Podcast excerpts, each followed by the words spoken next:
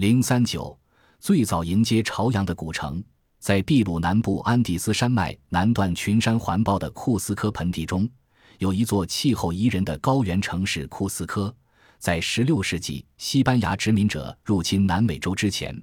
这里曾是印加帝国的统治中心。库斯科，印第安语的意思是离太阳最近的城市，海拔三千四百米。有关库斯科的起源，印第安人中流传着这样一则神话传说：很久以前，至高无上的创造神比拉科查在弟弟卡卡湖心太阳岛上创造了一对青年男女，男的叫曼科卡帕克。女的叫马马沃利奥，两情依依，终成眷属。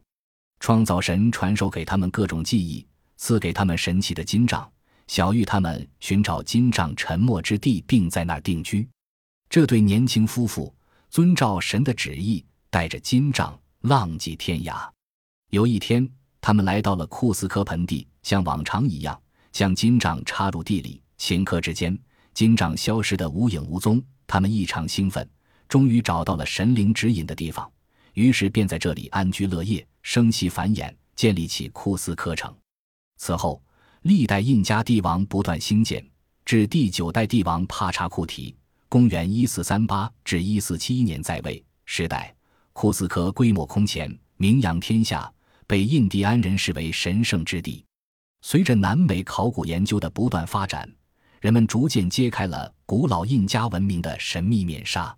这个曾辉煌一时的文明中心不是偶然出现的，而是长期农业文明发展的结晶和升华。公元六世纪时，安第斯山区和沿海地带大约共生活着一百多个部落，其中最主要的有四个：艾马拉、莫奇卡、普基纳和克丘亚。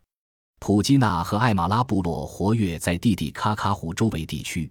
莫奇卡部落则占据了秘鲁沿海北部地区。与他们相比，居住在库斯科谷地的克丘亚部落无疑是十分原始的。然而，这个不甘落后的部族很快就吸收了其他文化中心所取得的成就，从而迅速发展起来，萌生了印加文化之源。到了公元十三世纪，克丘亚部落群中的印加部落开始崛起，建立了奴隶制国家。印加国家由大酋长统治。他与周围的部落和国家进行着和平的产品互换和社会交往。随着国势日益强大，印加国家开始谱写自己的征服史。据传说，印加王国大酋长曼科卡帕克带领军队穿过利利奥高原，征服了科利亚人，最先占有了库斯科谷地。麦塔卡帕克率军渡过阿普里马克河，到达了今天秘鲁的莫克瓜和阿雷帕。此后的卡帕克尤潘基是个英勇的武士，他率众到达了今天的玻利维亚，控制了沿海的纳斯卡人。印加部落经过近百年的征战，征服了整个安第斯山脉中部地区的各个部落，建立了幅员辽阔的中央集权帝国。十六世纪初的印加帝国以秘鲁为中心，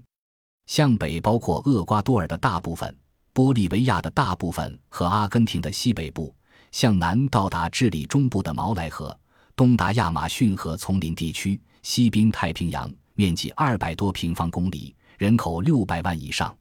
由于印加帝国是美洲空前强大的帝国，被后人称之为“新世界的罗马”，因此印加人也就成了新世界的罗马人。印加帝国的社会制度是早期奴隶制，国王是统治全国的专制君主，不仅立法。行政大权独揽，还是军队的最高指挥和首都库斯科太阳神的祭司长。除了国王的姐妹和妻子外，没有人敢正视他。臣民在觐见时必须背负木柴，脚不着鞋；行走时两眼注视地面，以示恭顺。印加王的特权和高贵有两个标志：短发和象牙权杖。他出外时必须乘坐华丽的轿子，穿最精美的衣服。佩戴象征特权的头饰，驾崩之后要以妻妾和奴仆献祭或殉葬，有时多达好几百人。在决定王位继承人时，国王要听取贵族理事会的意见。合法继承人必须血统纯洁，即只能是印加王与王后所生的儿子。王后称作科利亚，是印加王从自己的姐妹们中挑选出来的最漂亮、最丰满的一位。除王后外，后宫粉黛很多，可谓妻妾成群。印加帝国分为四个行政区：苏有北部是钦察苏有，包括今天的秘鲁中部、北部和厄瓜多尔；西南部是最大的科利亚苏有，包括今天的玻利维亚、阿根廷和智利；南部是孔德苏尤，地处秘鲁南部；东北部是安第苏尤，占据安第斯山脉中段地带。这四个行政区合称塔万蒂苏尤及大地的四方。行政区最高长官叫苏尤约克阿普，由贵族世袭充任，同时组成贵族理事院，附属于国王之下，负责王位继承人的挑选。苏尤以下统辖四万户的军区，长官叫马志尼。军区以下是村社，这种社会的基本单位，每个约有一百户左右的人家，共同住在一个村庄内，或者散居在许多邻近的小村落里。村长叫帕查卡横线卡马约克，村社成员都属同一血统亲属，受同一族神的保护。陶平，约公元前一九九零年，高二十七厘米。印加奴隶制文明是南美各玉米文明的集大成者。这个美洲古代最发达的文明，不仅有比较发达的农业，而且在建筑、道路、冶金、纺织、制陶、医学。天文历法等各方面都取得了伟大成就，印加文明深远地影响了南美近现代文明的发展。南美洲的印加文明同欧洲、亚洲古代奴隶制文明不同，就大陆文明的主要农作物是麦类和水稻，而印加文明的主要农作物则是玉米。印加玉米农业经济作为一种文化现象，有它独特的生态环境、耕作方法和技术装备。玉米生产对文化的重要性是显而易见的，大多数学者甚至认为“秘鲁”一词在克丘亚语里就是“玉米之仓”或“大玉米穗”的意思。印加农业文明是在极为艰难的自然条件下发展起来的，从今天秘鲁沿海中部安第斯山路延伸到智利北部，主要是沙漠地带，这里的气候十分干燥，只有乌鲁巴姆巴河、阿普里马克河。卢林河、马拉尼翁河、里马克河和其他几条河的河谷地带，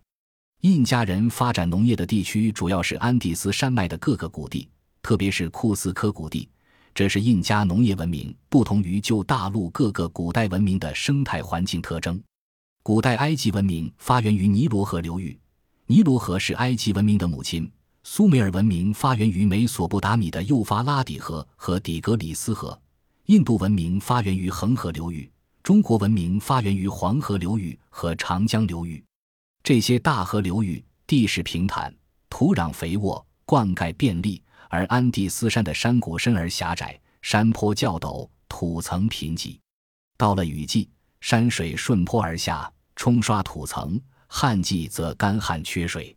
然而，正是在这种不利的自然条件下，印加人继承了前人修筑梯田的传统。进一步发展了农业耕作技术，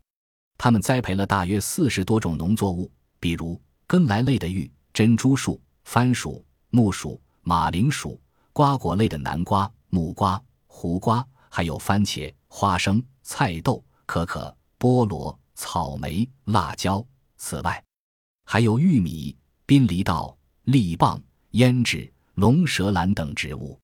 这些植物在当时都是其他大陆没有的。可见，印加人对世界农业的发展做出了重大贡献。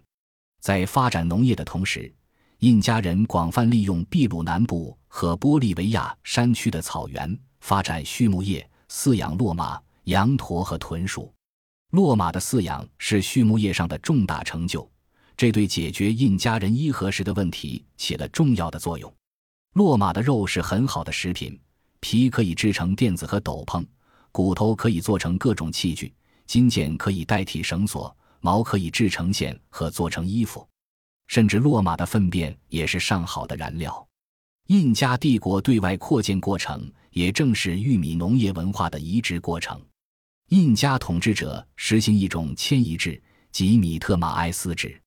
按此制度，印加人在征服一地之后，就把那里的居民。甚至整个部落从原来的居住地迁移到另外地区，给他们建立居民点和村社行政单位，并命令他们扩大玉米的种植面积。印加帝国时期，海拔四千米的玻利维亚高原的广大草原地区早已被人们开拓种植，玉米的变种多达七百多种，这真是人类农作物栽培史上的奇迹。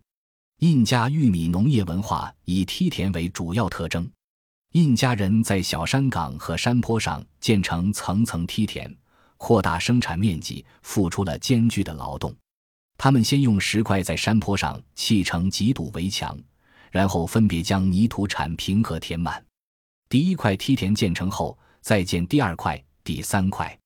这样就在整个山坡上建成层层平平展展的梯田，使全部土地都得到利用，成为能够灌溉的可耕地。对于多岩石的坡地，他们先搬掉石头，然后从其他地方运来适宜农作物生长的泥土，修筑梯田。一般看来，第一块梯田面积较大，第二块梯田面积较小些，直到最后一块梯田只能种两三行玉米。这些梯田既能防止水土流失，又能扩大耕种面积，这不能不说是印加文明在世界农业史上的杰作。